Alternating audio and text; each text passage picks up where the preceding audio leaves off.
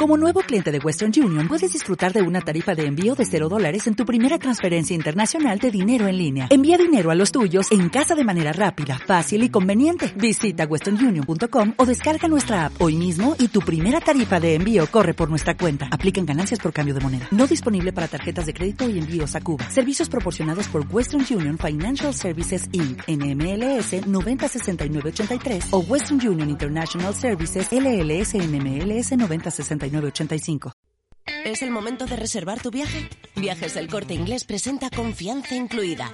Ahora reservar sin gastos de cancelación está incluido. Elegir y luego cambiar incluido. Que te acompañemos durante todo el viaje incluido. Y esa sonrisa está incluida. Con los mejores destinos y experiencias. Confianza incluida. Solo en Viajes El Corte Inglés.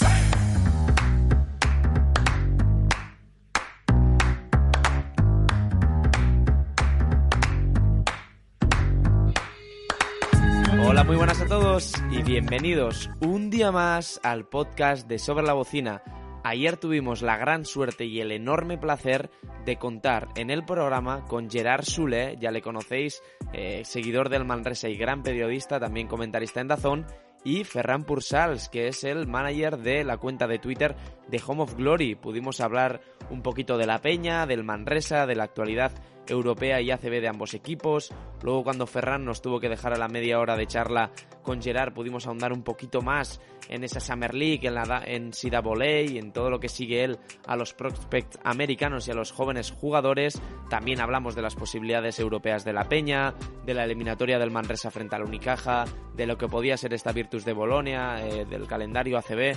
Bueno, tuvimos una charla muy intensa, muy larga, con todo baloncesto y evidentemente fue para el apartado premium. Ya sabéis que a partir de 2,99 euros al mes podéis haceros suscriptores premium, nos ayudáis mucho para poder hacer los desplazamientos que tenemos pensados en mente para poder traeros narraciones en directo por Twitch, ya os comentamos el proyecto que tenemos entre manos y además para poder seguir con este material radiofónico que nos viene muy muy bien y bueno, luego también para que vosotros podáis disfrutar de ventajas que tiene el apartado premium. En este caso, poder tener la charla íntegra de una hora con Gerard Sule y Ferran Pursals, que os lo digo en serio, merece muchísimo la pena. También tenéis la, la charla con Carlos Sánchez en el primer podcast, en este caso el de marzo del premium, donde os desvelamos bastantes incógnitas acerca del futuro de jugadores verdinegros que luego Jordi Martí ya nos aclaró. Y además, pues bueno, tenéis la opción de poder entrar en sorteos exclusivos. Ya sorteamos la camiseta de, de Vladimir Brutiansky edición Copa del Rey y próximamente sortearemos algún libro autografiado con muy muy muy buena pinta. Por lo tanto, tampoco queríamos dejaros eh, con la incógnita de, de, qué pasaría en ese, en ese podcast con Gerard Sule y Ferran si no sois suscriptores. Para los que estéis escuchando este podcast que está en abierto en, para todos los públicos y gratuito, pues bueno, nuestro gran amigo, el, el community manager de la cuenta de Twitter, eh, nuestro editor, nuestro eh, gran compañero de, de programa, de proyecto, de podcast, Néstor Pellicer nos ha hecho un resumen condensado de lo que fue ayer la charla con Gerard Suley y Ferran Pursals. Creíamos que era importante también que para los que no fueseis suscriptores, ya sabéis, todos los que queráis serlo, nos ayudéis muchísimo, pero para todos los públicos tener abierta esta charla y aunque, pues bueno, sean 20 minutitos de resumen breves y, y efímeros de lo que fue esa charla de una hora, que al final pues bueno, todo eh, los platos fuertes yo creo que los dejamos en la charla premium, pero aquí podéis tener también como aperitivo varios temas muy interesantes de los que hablamos con ellos, tanto de la vida personal de Ferran con la cuenta Home of Glory, tanto de la vida personal de Gerard Sule como periodista, como narrador, también de las opciones europeas, ya os digo, de la Peña, de, del Manresa, bueno, y un poquito el, el derby, ¿no? Lo que, lo que todos estamos esperando, ese derby del sábado frente al Manresa a las 9 menos cuarto, por lo tanto, yo que vosotros no me lo perdería, pero bueno, si nos estáis escuchando aquí gratuitamente para todos los públicos, yo creo que este resumen que nos ha hecho el bono de Néstor, el gran Somi Peña en Twitter, pues va a ser de muy útil y de gran ayuda para todos y espero que lo disfrutéis al igual que todos los que escuchasteis ayer o escucharéis próximamente la charla de una hora que os comentamos. Así que un fuerte abrazo y os esperamos en esta charla con Gerard y Ferran. Hasta la próxima chicos.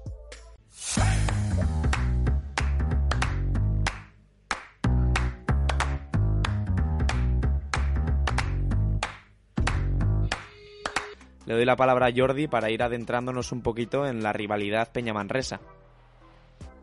pues sí, es una rivalidad que nos encanta y esperemos que siga siendo muy sana porque el partido del sábado tiene que ser una auténtica fiesta del básquet catalán porque pocas veces veremos un partido entre Baxi Manresa y Peña en el que estén los equipos luchando por la tercera plaza e incluso metiéndole ahí el miedito al Real Madrid, que mm, a ver, a ver qué pasa en las próximas fechas.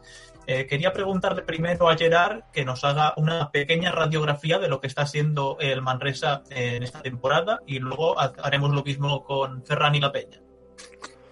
Bueno, yo creo que si hay alguna palabra que define el Manresa este año es divertido, ¿no? Es un equipo muy divertido de ver, que juega de forma muy alegre en ataque, con mucho ritmo, con mucho lanzamiento exterior, muchas situaciones de dos para dos eh, sobre las que construir el juego para acabar encontrando tiradores en esquina o para simplemente pues finalizar con, con Ismael Baco, que está siendo una de las grandes sensaciones. Y luego, evidentemente, dentro de todo esto hay un elemento imprevisible eh, que hay que contar también con él, que es Chima Moneke. Es un jugador omnipresente que aparece por cualquier lado, eh, que te da mucho nivel físico tanto en defensa como en ataque.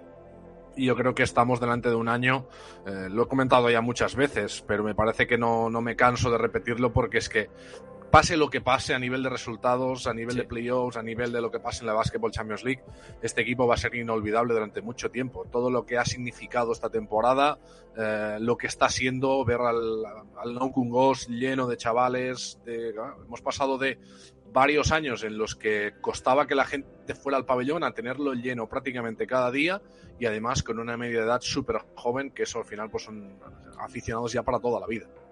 Eh, Gerard, quería hacerte una pregunta, como un pequeño juego. Si te tuvieses que poner en la piel de, Pedro Martínez y te dijesen ahora que solo puedes rescatar a tres jugadores, que solo te puedes quedar con tres, que tienes que protegerlos, haz tu ranking de, tres jugadores este año en el Manresa, por importancia, por calidad, por lo que, como tú veas. Claro, eh, eh, aquí la, cuestión es, ¿qué quieres que, te haga? ¿La clasificación de lo que es esta plantilla o cuáles me quedaría? Eh, porque hay algunos que es evidente que se van a quedar, o sea, Dani Pérez no va a ir a ningún lado. No, no, si como entrenador, ¿qué tres jugadores son los más imprescindibles para ti, incluso para Pedro Martínez? ¿Cuáles crees que están siendo los tres jugadores que son pues la clave ¿no? de, de este gran Manresa? Mira, mm, al final me parece que es tan obvio que Chima que lo es, que lo voy a dejar fuera, eh, porque quiero premiar a otros. Eh, creo que es fundamental eh, el papel de Joe Thomason dentro del equipo. Me parece que es un punto de equilibrio ofensivo y defensivo muy interesante. Un jugador que te está garantizando una serie de puntos por partido, que al final me parece que pasa mucho más desapercibido porque no aparecen los grandes highlights, pero está haciendo una temporada fantástica. Luego, no soy capaz de concebir este, este Manresa eh, sin eh, la presencia de Dani Pérez, jugador que yo creo que le ha dado sentido a todo el juego y que realmente esas, esas situaciones de dos para dos en las que empiezan muchos de los ataques, eh, él es un dominador nato de, este tipo de jugadas, de la conexión que tiene con, los interiores, la capacidad para entender eh, cuándo tiene que acelerar y cuándo tiene que frenar el partido, que eso es muy difícil de, tener.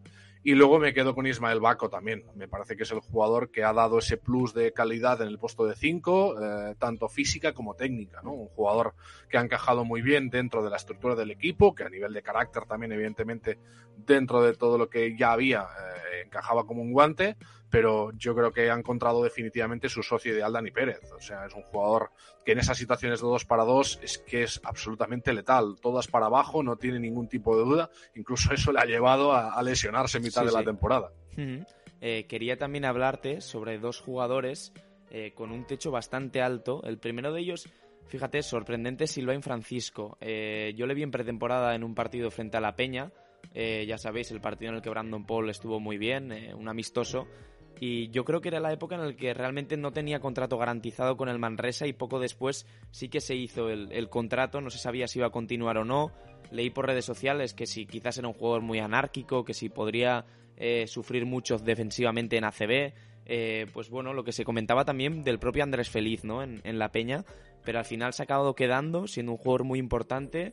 A mí en Granada, que le pude ver en directo, y en Bilbao hace poco en Miribilla también, me ha sorprendido mucho y creo que es un jugador muy muy interesante y el segundo de ellos sería Yankuba Sima, preguntarte también por cuál crees que puede llegar a ser el techo de este jugador que bueno, eh, ya tiene 25 años, va a hacer 26 esta misma temporada en verano y por lo tanto, ¿qué nos puedes comentar de, este, de esta dupla?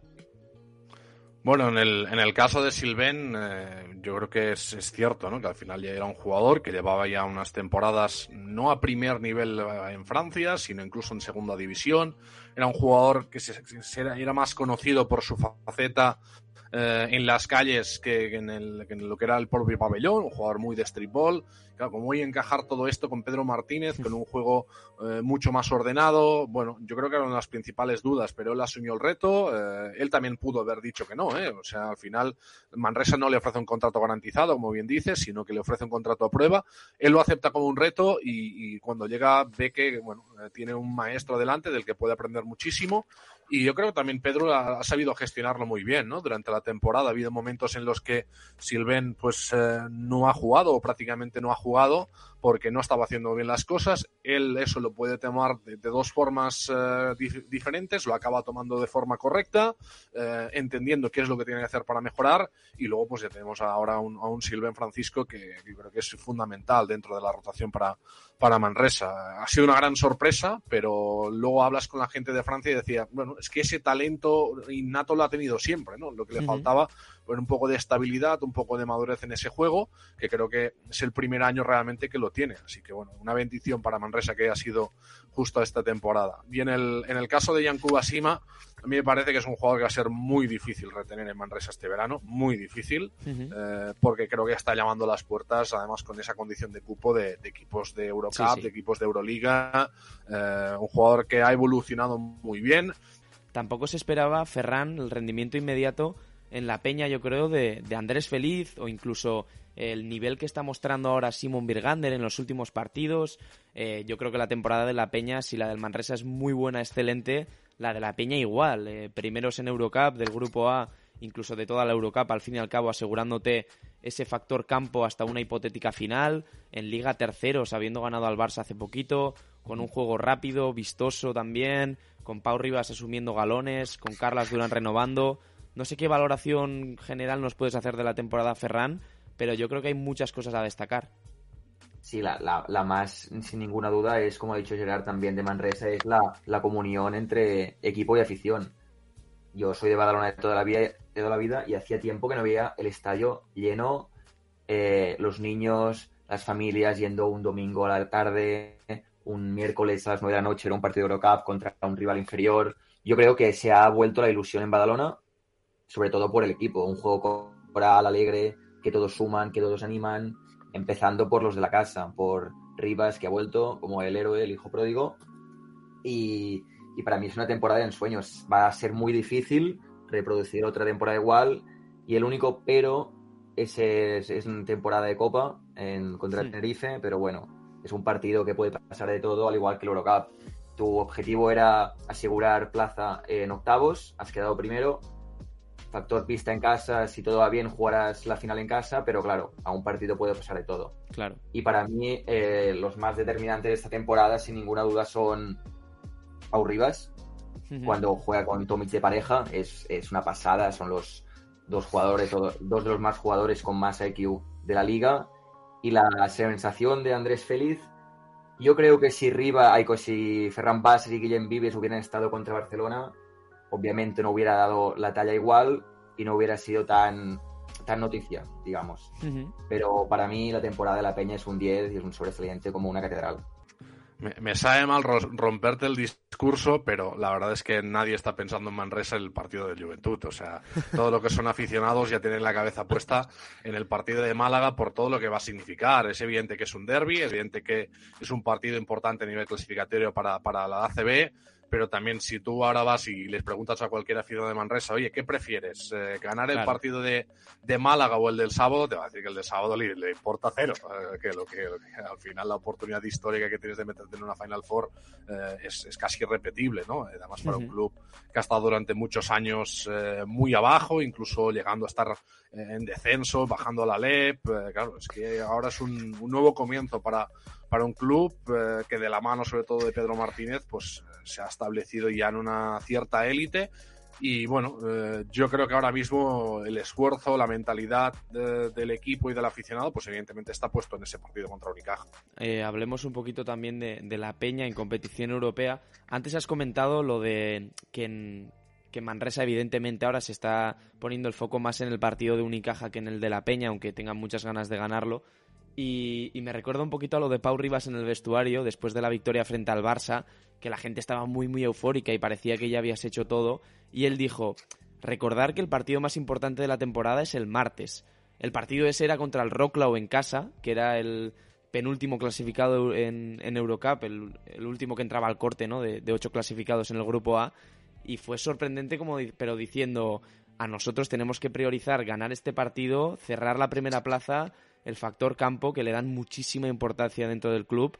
No sé cómo ves el, el tema de la competición ahora, cómo está hecha, eh, que solo sea un partido en el campo del mejor clasificado, porque como bien has comentado, las dinámicas en eliminatorias a más partidos cambian, ganes de 70 o ganes de 1 es un 1-0 y vete tú a saber ya en el siguiente partido, pero aquí es cara cruz. No sé cómo crees que le puede llegar a afectar a la peña esto, Gerard, y si crees que lo que decía Pau Rivas de el partido contra el Rocklau es casi más importante que contra el Barça, pues bueno, es un poco reflejo de la mentalidad y el hambre que puede llegar a tener el conjunto comandado por Carlas Durán en competición europea este año.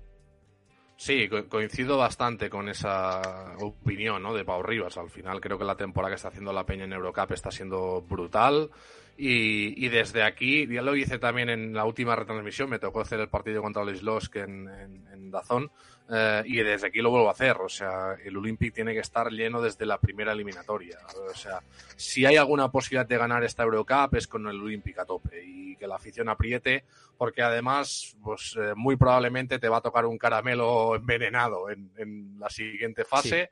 Eh, que va a ser la Virtus. Eh, que, esperabas que acabara entre los mejores del grupo B y que probablemente acabará como cuarta y, que ya es un equipo que en cuartos de final es quiero ahora siento hablar mal y pronto ¿eh? pero es una putada sí sí es una putada después de, lo que, de, lo que, has hecho durante toda la temporada que en cuartos te venga la Virtus pues pues realmente es hasta cruel para la peña pero a mí me gusta mucho ver la reflexión que ha hecho muchos aficionados, ¿no? Yo puse un tweet en su momento de tal y como está todo, lo más probable es que quede cuarta la Virtus y que va a ser el rival de, la Peña, como diciendo, qué pena, eh, qué difícil va a ser. Y la respuesta de la afición de Badalona era, no, no, que vengan. Que vengan. Eh, nosotros, nosotros hemos ganado todo en el Olympic y, y, ahora somos un equipo. Entonces, yo creo que es un gran reflejo del nivel de confianza que hay, pero que también se ha ganado este equipo, ¿no? que, que, realmente ahora mismo no tú ves toda la Eurocup y dices, ¿qué equipo te asegura 100% que va a ganar a la Peña? No hay ninguno. Claro, me acuerdo perfectamente encima, Gerard, que te respondí yo a ese tweet precisamente que, que te hablamos Por lo mejor eras, eras uno tú. Eh. Sí, sí, sí, que me acuerdo que te dije, estoy totalmente de acuerdo en que la Virtus es un caramelo muy envenenado y que no lo quiero en cuartos, pero es verdad, la Peña tiene un récord de 23 este año en el Olympic y es que en Europa ha dado una sensación de dominancia total, o sea, brutal contra el Partizan, que se decía a principios de temporada que era el Coco, el equipo más fuerte.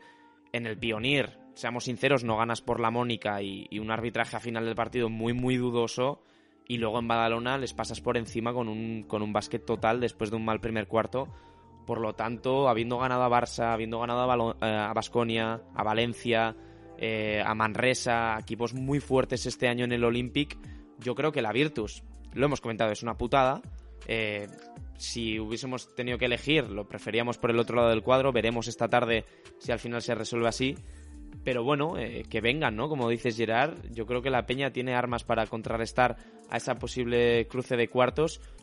Bueno, tengo que admitir que lo de seguir jugadores jóvenes y qué evolución pueden tener va más allá simplemente del baloncesto NCA. O sea, también ahora no tanto, porque al final las obligaciones también me, obligan a estar eh, más parado, pero antes era un habitual torneo de Castelldefels, torneo en San Adrià, eh, Hospitalet, evidentemente, eh, y bueno, campeonatos de España a los que intento seguir yendo, pero bueno, al final también te quedas un poco. A mí me gusta mucho la sensación de ves a un chico explotar, irse a la NBA y pensar, Dios, este chico lo he visto con 14 años, ¿no? Y cuando era un pipiolo.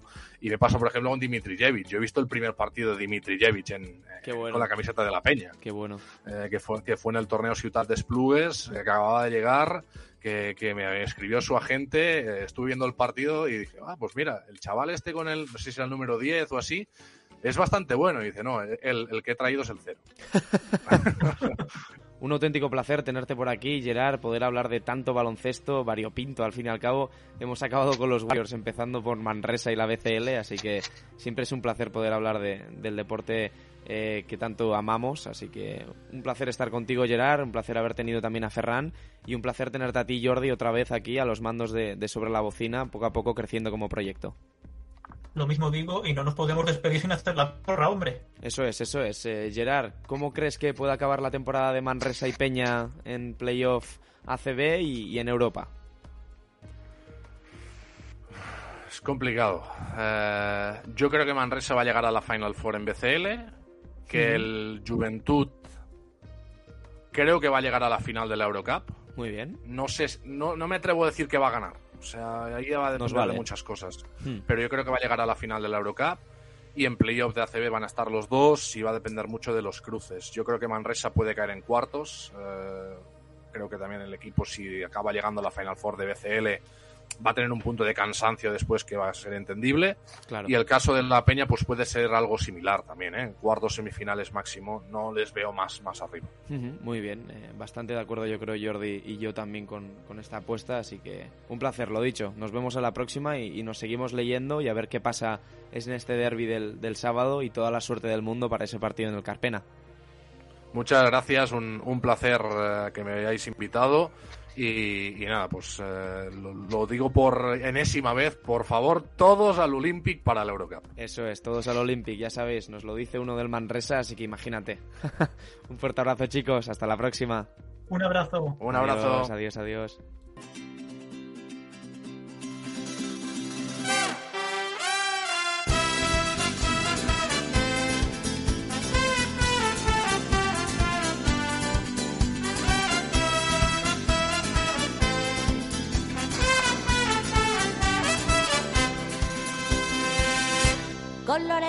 ametsak ez nanagoenean eta ezin loak hartu gaua iristen denean. Saltoka azita egan egiteko gogoa nire bihotza taupaka ailetzera doa. Elkarrekin hankazkora buruz bera jartzean tunelean sartu eta irrintzik astean. Bitxilorekin pultsera egin dizudanean begietara begira hausen nahi dizutezan My day.